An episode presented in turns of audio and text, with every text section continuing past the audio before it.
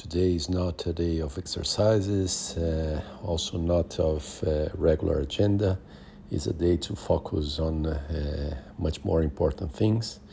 But it's a better day, uh, day by day, getting better, which is good, and keep going on.